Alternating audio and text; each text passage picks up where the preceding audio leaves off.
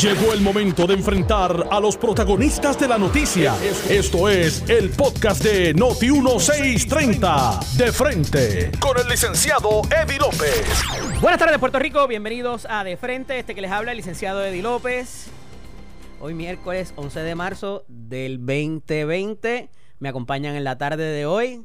Tan, tan, tan, tan. El hijo pródigo del programa, el representante Antonio Tonisoto y la licenciada Alexandra Acosta y Cabán. Buenas tardes, compañeros, bienvenidos. Buenas tardes, buenas tardes. Siempre es un placer estar con ustedes. Saludos a los de escucha. Buenas tardes, Eddie. Un placer estar compartiendo contigo y con la licenciada y con todo el público que nos escucha a través de Noti1 630. A toda mi gente de Cataño, Guaynabo, Bayamón, que me dan la oportunidad de representarlo en la Cámara. Un saludo fraternal. Oye, 11 de marzo fueron, se conmemora el ataque terrorista en Madrid, ¿verdad? sí, sí, de momento cuando dije la fecha eh, me percaté del asunto. Eh, eh, cuando uno sale de Atocha, todavía está la marca en la pared, eh, cuando, ¿verdad? Cuando, eh, se ve cuando uno se acerca, cuando uno viene de algún otro y llega a Atocha, más bien de cuando en sale. 2004, si no me equivoco. Ciertamente, ciertamente. Yo empezaba a cursar los estudios de, de Derecho para esa fecha. Mira, hay unas noticias que continúan trascendiendo a través de todos estos días y es un poco ya un daño autoinfligido para la administración en términos del famoso informe de suministro que ahora está en el apelativo. El apelativo accedió a paralizar la entrega del documento conforme la juez Laura Celis Roques Arroyo había ordenado. Eh, la gobernadora parece cambiar de parecer en unas instancias que se entregue, otras que se mantenga la secretividad del mismo, lo que aumenta, como decían los compañeros esta mañana, la especulación de qué se, que, se quiere proteger, qué hay en ese informe que eh, no se quiere que se sepa y por qué. Pero esta circunstancia no se da sola, no se da en un vacío. Hay unas cosas pasando, hay una, hay una comisión especial en la Cámara de Representantes con todo el poder del mundo para investigar y que ha solicitado en el tribunal, además del el recurso que hay presentado por el Centro de Periodismo Investigativo y la Asociación de Periodistas de Puerto Rico, y que se ha también añadido un ribete alegadamente político. Tuvimos ahora en la pausa expresiones del, del vicepresidente de la Cámara, eh, Pichito Rezamora, y ayer en una entrevista en Jugando Pelotadura con el senador Nelson Cruz, la posibilidad de que esta, particularmente la investigación, tenga un ribete político por los bandos primaristas en el Partido Nuevo Progresista. Pero no se queda ahí.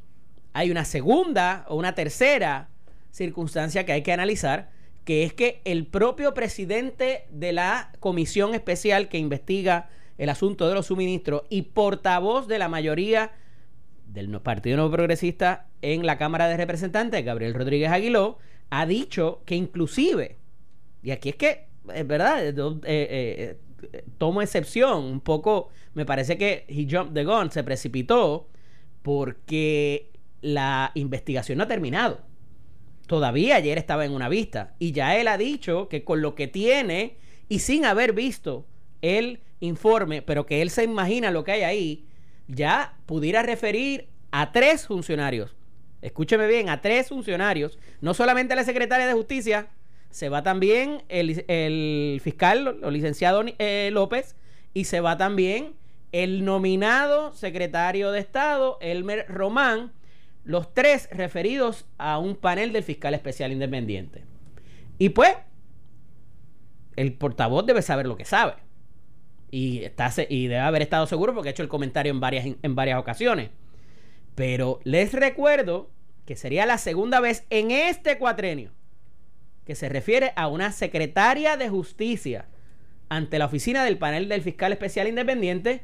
Y si no recuerdan también, les hago el apercibimiento de que con esta secretaria de justicia y la oficina del panel del fiscal especial independiente no hay buena sangre. Recuerden lo que pasó con el referido, ¿cuál fue el referido recientemente que ellos determinaron que no? Bueno, con el del chat de Telegram, chat de Telegram. donde se determinó que después del trabajo que había hecho justicia no habían delitos y hubo unas expresiones fuertísimas de la secretaria de justicia hacia la oficina del panel del fiscal independiente, las cuales fueron comentadas con un escueto comentario de la presidenta del panel, la licenciada jueza eh, Nidia Coto Vives, eh, sobre la situación que se, que se suscitaba ahí. Eh, me parece interesante porque, como digo, todas estas circunstancias, inclusive la carrera primarista, no se da en un vacío. Y me parece que el daño, una vez eh, decidan moverse hacia donde se quieren mover, o hacia donde han dicho que se van a mover, eh, ahí no hay para atrás. Y vemos lo que pasó con la hoy gobernadora cuando fue acusada en un pasado y lo que tuvo que atravesar. Así que eh, me parece muy interesante eh, y más allá de lo que pueda haber entre el bando de Pierluisi y el bando de, de Wanda Vázquez, evidentemente aquí hay una situación que lacera una vez más la confianza del pueblo en el gobierno, no voy a decir ni tan siquiera en la administración, porque mínimamente te pone a especular que ellos no quieren que se sepa, aun cuando todavía hay una resolución de la juez Laura Celi Roque Arroyo diciendo que lo que hay ahí no es constitutivo de delito, no es para proteger a ningún confidente, no es para proteger la investigación, todas, todas y cada una de las diferentes de los diferentes argumentos que ha hecho la secretaria de Justicia en sus escritos, la propia juez Laura Celis Roque Arroyo determina que no son correctos y la tilda de, de temeraria. Licenciada, quiero que en el turno me expliques eso bien, porque la temeridad es un asunto importante para nosotros los abogados, pero hay una excepción. Tony. yo quiero comenzar diciendo que este tema es un tema muy importante para el pueblo de Puerto Rico, que evidentemente después de lo sucedido... Un asunto de confianza, eh, brother.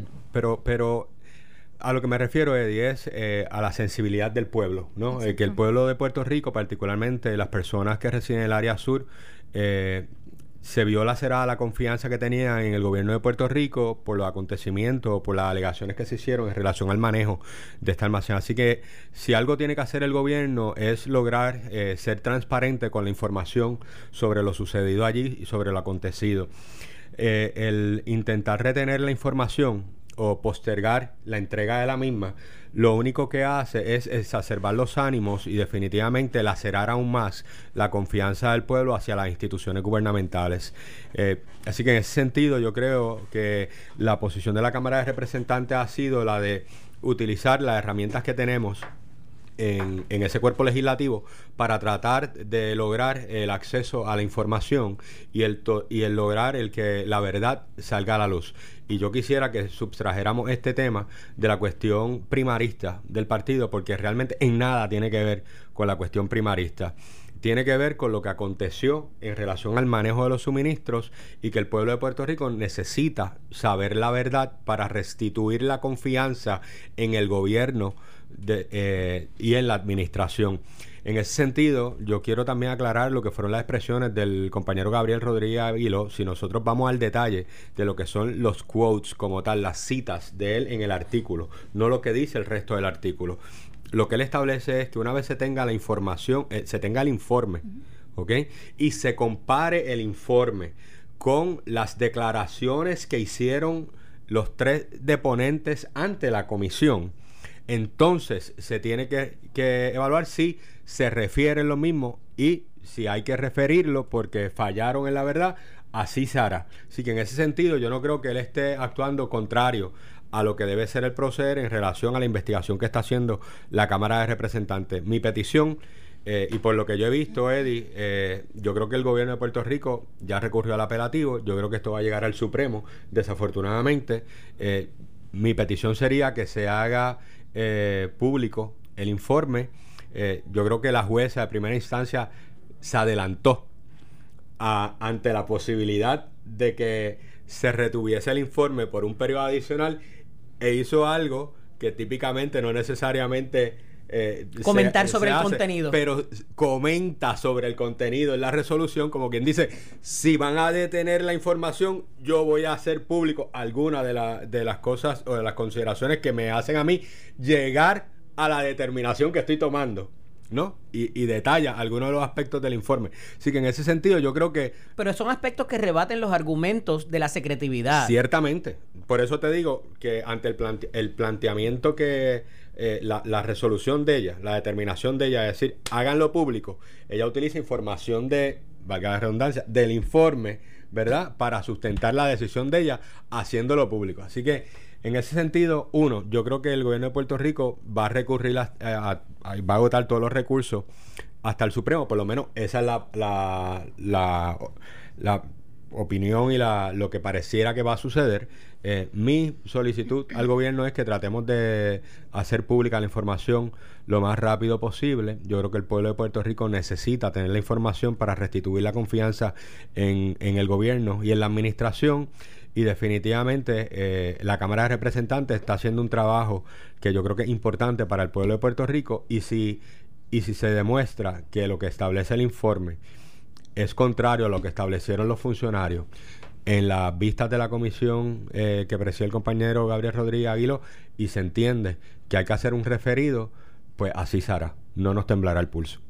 Pero tiene que venir una instrucción más allá de eso, eh, Tony, porque la gobernadora ya ha llegado el punto que sale corriendo de, la, de las conferencias de prensa porque piensa que le van a preguntar sobre eso. O sea, y ella ha dicho, yo, eh, dejen ese tema ya, o sea, como si eso, eh, ¿verdad? Como si el periodista fuera empleado de ella, ¿verdad? Es que- es que Y no está un causando tema- un problema político, que no es- inclusive. no es un tema que vaya a cesar. Yo creo que en la medida en que se limite la información, más margen a preguntas hay. Así que en ese sentido, por el contrario, en la medida en que se contesten las preguntas de manera asertiva y en la medida en que se difunda la información o se difunda el informe, ¿verdad? Se haga público el informe, pues definitivamente en eso haría que quizás mermen las preguntas eh, que se les realicen. Listen, Yo, yo creo que, que hay que, que evaluar el asunto primero de la transparencia. Eh,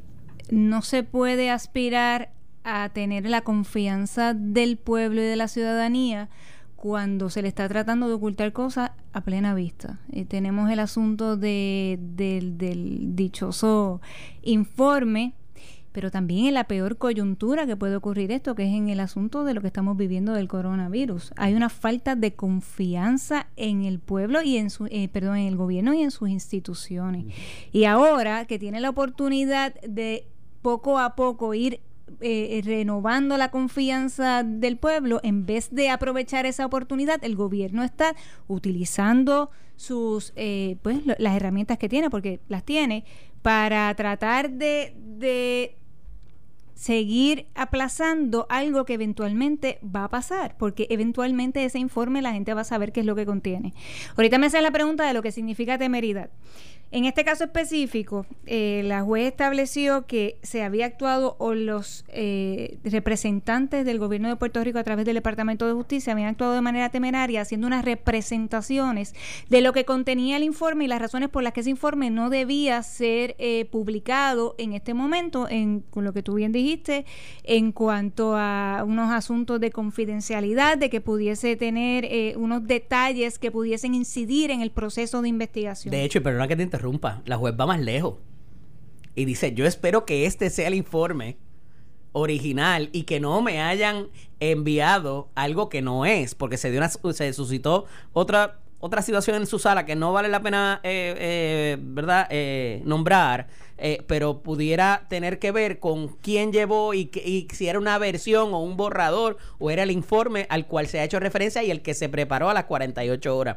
Ah, por ahí va la cuestión de la temeridad, Que inclusive. no también. solamente una cuestión de, obviamente la temeridad no, no es oponible de la misma forma a un ciudadano que al gobierno. Y cuando uno actúa temerariamente, es que- Correcto, actúa temerariamente, pues actúa eh, con conocimiento de lo que estás haciendo, no es lo, no estás diciendo la verdad o no estás, eh, si estás diciendo, por ejemplo, que eh, hay una cuestión de confidencialidad. Sabiendo que no te asiste la razón, tú Correcto. y prosigues Sí, porque el tiene caso. que tener el, el hecho de que lo sabes. Ahora, otra cosa, si en efecto se no era el informe, aquí estamos hablando de otras situaciones que pudiesen también tener consecuencias éticas ahí sí. contra los abogados Pero lo que pasa es que la temeridad o el cargo por temeridad o las sanciones por temeridad que se establecen en un tribunal a las partes y a los abogados tenemos que tener mucho cuidado con eso, particularmente cuando insistimos y nos dicen aténgase. Eh, en el caso del gobierno no se les impone porque se entiende de que el gobierno no puede ser temerario toda vez de que está para hacerle el bien, es una doctrina antiquísima eh, que emana de, The King Can Do No Wrong, ¿verdad? El gobierno no se hace daño a sí mismo ni a sus súbditos. Eh, por tanto, eh, no se le puede imponer sanciones por temeridad a los representantes del gobierno. Y por eso a veces se tiran las maromas que se tiran. Pero bueno, ahí está el derecho, ahí está el Tribunal de Apelaciones que acogió el recurso. como muy bien dice Tony y la licenciada Acosta Cabán, me parece que va a ser muy complicado hacer otras determinaciones por los tribunales de récord. Recuerden que el tribunal apelativo, así como el tribunal de eh, Supremo, ve papeles, ellos no entrevistan testigos y le han y le tienen que dar, o se le reconoce amplia, amplia, amplia deferencia al tribunal de instancia, que es el que tuvo al testigo allí, el que tuvo la prueba de frente, y en este caso más aún porque la única que ha visto el informe o copia del informe o un borrador del informe o alguna versión es la juez Laura Celis Roques Arroyo. No solamente eso, sino que también está en este momento histórico del Tribunal Supremo de Puerto Rico también hace referencia a eso en, una decisión, eh, entiendo que es bien reciente, donde le da suma eh, deferencia a, la prueba a la prueba por eh, instancia. Sin duda. Hablando del caso de Pueblo versus el Alequín. Claro, el alcalde, el exalcalde de... Una decisión de 72 páginas, de Guayanilla. De Guayanilla, gracias, sí. ¿Dónde está Nelson ahora? Una vez renunció.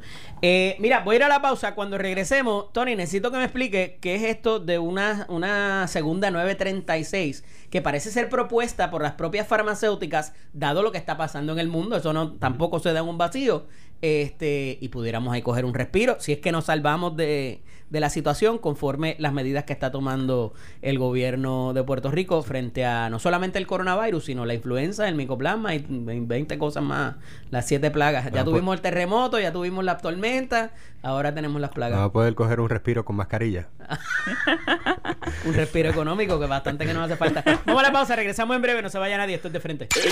Estás escuchando el podcast de Noti1, de frente, con el licenciado Eddie López.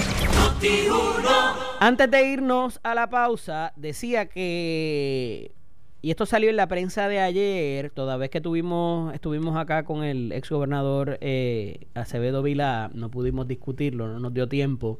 Pero se habla que ante la situación que hay en eh, a través de no solamente eh, lo que es Asia Oriental, ¿verdad? Y, y demás, y Europa también, el que farmacéuticas no, al, verse interrumpida quizás su producción, puedan mirar a Puerto Rico eh, para eh, quizás eh, establecerse, ¿verdad? Temporera o a mediana o a mediano plazo en Puerto Rico y continuar esa producción y que eso pudiera evidentemente traernos un respiro económico creando casi como una 936 moderna, eh, que ciertamente necesitamos esos trabajos de producción y la labor en Puerto Rico es mucho más diestra.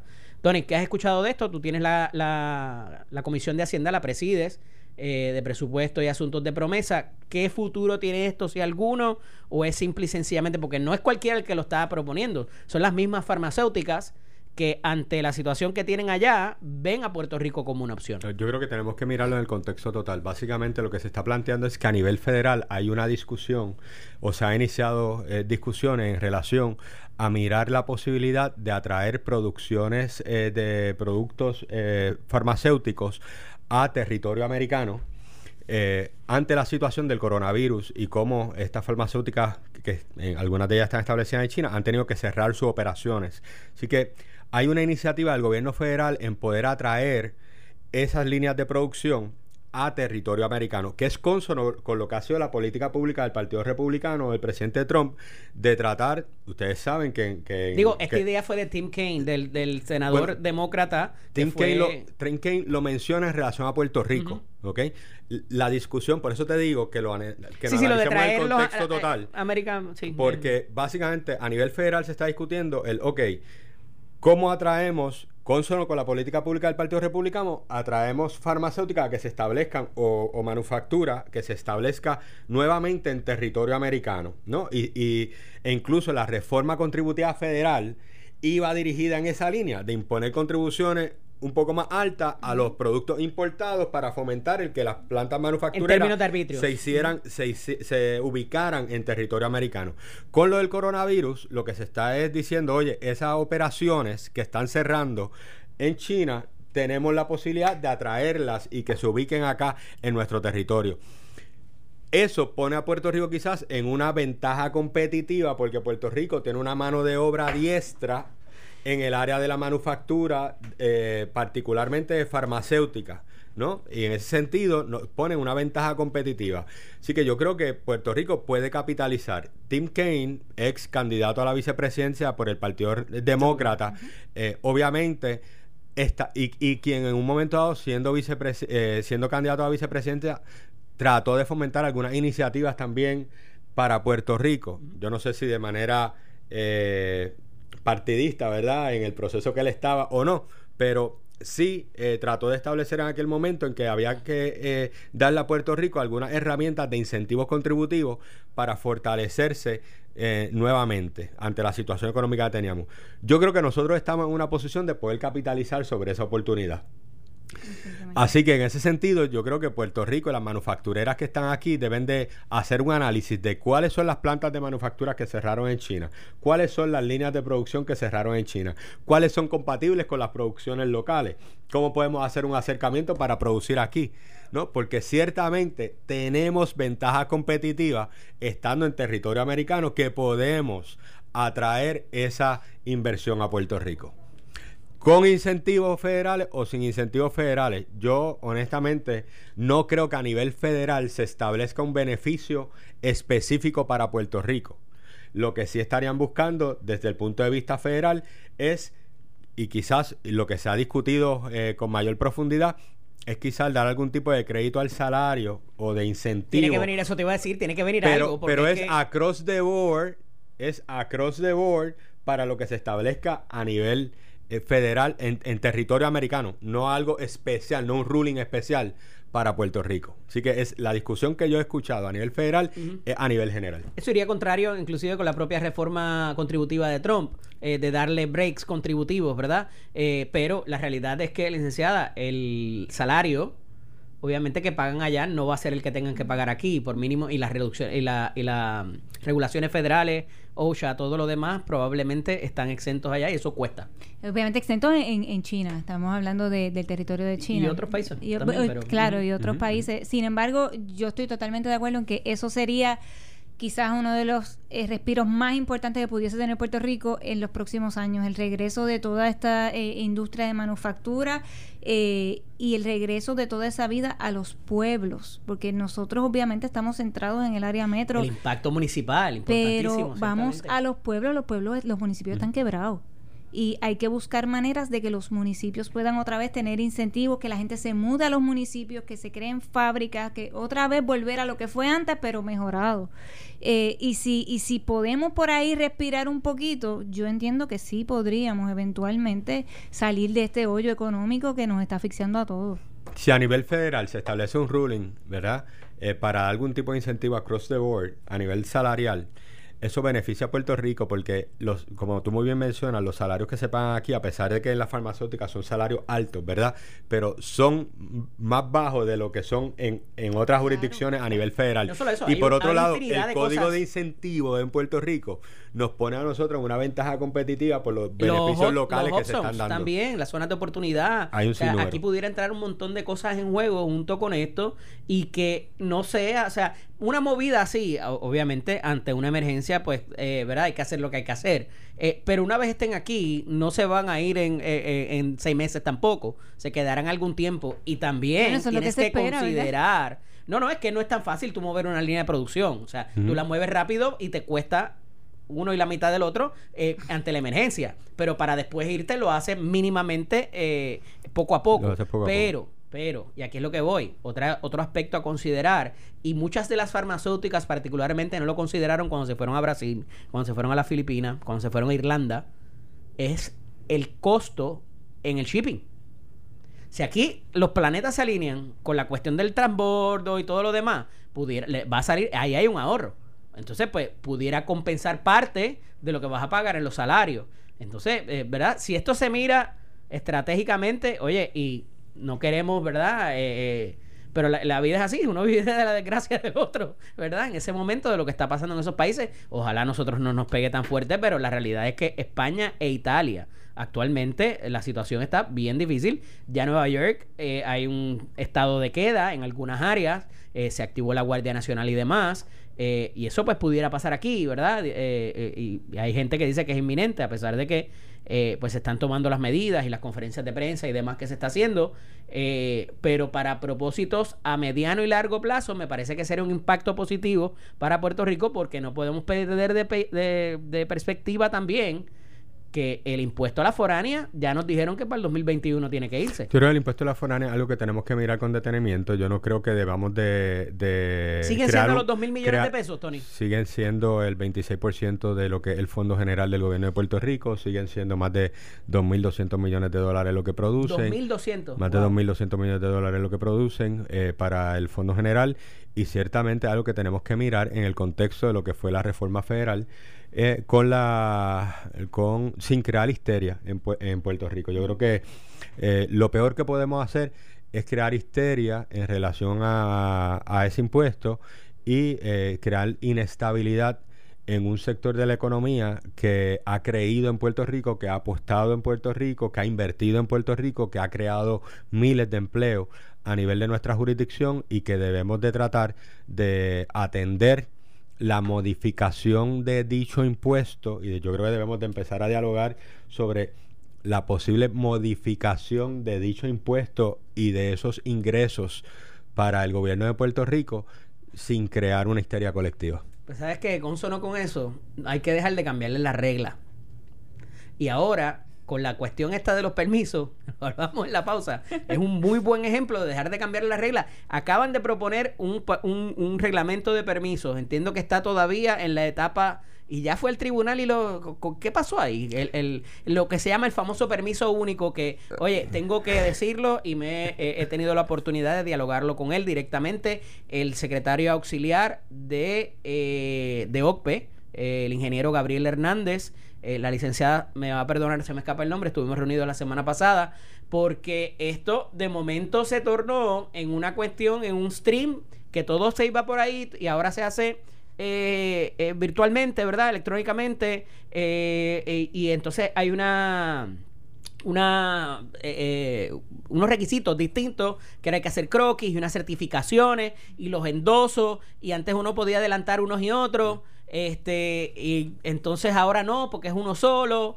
Y, y, hasta que no me vengan a inspeccionar, pues no tengo permiso. Y tengo el temor de que me vengan a multar o a cerrarme. O sea, y entonces, de nuevo, esto, esto es algo que de momento estaba contemplado en el programa de gobierno para empezar por ahí. Yo creo que todas las administraciones en ah, eh, los pasados años han reconocido que la parte de permiso es una parte que desalienta el desarrollo económico en, Puerto Rico. Ah, ¿tú crees? yo, yo conozco, honestamente, yo conozco negocios que han quebrado antes de abrir. O sea, ¿por qué? Porque se han comido el working capital en el contrato de arrendamiento que firmaron y han tenido que estar pagando renta, ¿verdad? Este, sin producir un centavo en lo que esperan por el permiso y el permiso se ha dilatado tanto que eh, obviamente no han llegado a abrir nunca. Este, aun cuando suene ridículo, ¿verdad? Pero, pero hace una realidad. Yo creo el sitio es la Ashford, donde los hamburgers, el sitio de al frente. Tuvieron dos años pagando pagando renta, porque el municipio no le daba los permisos. entonces, yo creo que todas las administraciones han reconocido eso, han tratado de, de unificar el proceso o de atender la problemática, reconociendo que los municipios tienen un nivel de autonomía y un nivel de injerencia sobre los permisos, eh, pero yo creo que cada vez que se trata de buscar soluciones, se complica más el proceso. Y en este caso, pues se ha complicado para operaciones existentes, operaciones que ya están eh, en, eh, corriendo, ¿verdad? Y que quizás cambiaron de dueño, pero te quieren hacer pasar por el proceso como si fuese un negocio nuevo. Y, y es la misma panadería, sencillamente cambió de dueño y en vez de cambiar el, el nombre, te, te solicitan que hagas el proceso de permiso completo. Eh, en, otras ocasiones, eh, un cambio de nombre al, al, eh, del negocio o un negocio que cerró en un local y va a abrir un negocio de la misma Especie. eh, de la misma especie, ¿verdad? O, o dedicado a lo mismo. Y también el proceso es distinto. Hay un cuestionamiento también sobre las certificaciones, ¿no? Que ahí eh, los ingenieros ahora van a poder dar las certificaciones, hay algún tipo de, de inquietud sobre ese particular también. Así que en, en ese sentido yo creo que, que hay un, un sinnúmero Hay de una gran complicaciones. exención de la Junta de Planificación en esto. Sí. Explícanos. La Junta de Planificación eh, tenía que estar involucrada en el proceso. Obviamente hay una hay una planificación en relación a los suelos de Puerto Rico, ¿no? Eh, los mapas de planificación De y, dónde de sí y dónde no se clasificación- puede y construir. de clasificación de suelo. Así que tiene que ser algo que esté integrado al proceso de permiso y al parecer pues hay algún tipo de alegación de que se hizo, no se hizo, se hizo a tiempo, no se hizo a tiempo. Correcto. Y esa es la parte que, que está en cuestionamiento ahora mismo. Obviamente la amiga María Gordillo ha establecido que sí estuvieron insertos en el proceso y que, y que ellos hicieron su parte. eh, estuvieron, eh, recibieron comentarios de la que ciudadanía. recibieron comentarios, etcétera. Eh, hay algunas alegaciones de que no. Mira, eh, eso, eso hay que resolverlo y más que nada, Tony, importantísimo, de alguna manera traer a la a la a los secretarios de agencia, de diferentes agencias, porque esto puede ser across the board, a que tengan constancia de por dónde va esta situación. Ahora está en el tribunal. Mira, yo creo que yo creo que hay una cosa que es bien importante, Eddie. Yo creo que tenemos que ser justos también en el proceso. La OCPE no tiene todos los recursos necesarios para poder realizar las funciones que tiene delegadas. Y es una cuestión, hay una cuestión presupuestaria y de poder tener los inspectores. eh, y, y la realidad es que, en este caso, ¿verdad? La Junta de Supervisión Fiscal, cuando eh, trabaja la parte del presupuesto, tiene que estar pendiente de, ese tipo de cosas. Máximo cuando vemos que es un área que incide directamente sobre el desarrollo económico de Puerto Rico, ¿no? O que puede detener o retrasar el establecimiento de nuevos negocios en Puerto Rico o afectar operaciones existentes. Así que en ese sentido, yo creo que nosotros tenemos que, saber poner las prioridades. En muchas ocasiones nosotros en la confección del presupuesto, eh, y tú lo has vivido, lo has visto con, con nosotros allí, cómo nosotros le llevamos inquietudes directamente a la Junta, por ejemplo, inquietudes eh, sobre, voy a poner un ejemplo concreto. El Instituto de Ciencias Forenses nosotros le llevamos una lista de necesidades que tenían. Te iba a traer ese asunto ahora mismo por, por, por razón de María Conte. millones. incluyendo incluyendo oye unos eh, unas unidades de aire acondicionado que hacían falta en el Instituto de Ciencias Forenses unos equipos para unas pruebas lo de los lo de los rate kits eh, estaba Los salarios de los entre, patólogos, bueno. entre todo nosotros le llevamos una lista a la junta cuando preparamos la versión cámara del presupuesto diciéndole mira están bajando el presupuesto del Instituto de Ciencias Forenses a tal punto y la realidad es que no da para operarlo y no solamente no da para operarlo, tienen estas necesidades específicas que tenemos que atenderlas, que cuestan tanto y podemos sacar los recursos de estas áreas. Y le hicimos el análisis, la Junta nos dijo que no, se fue con el presupuesto de ellos y, y en qué terminaron haciendo después peticiones presupuestarias de, de OGP para ser aprobadas por la Junta para transferir dinero para poder subsanar algunas de las necesidades precisamente que nosotros le habíamos presentado desde el proceso presupuestario.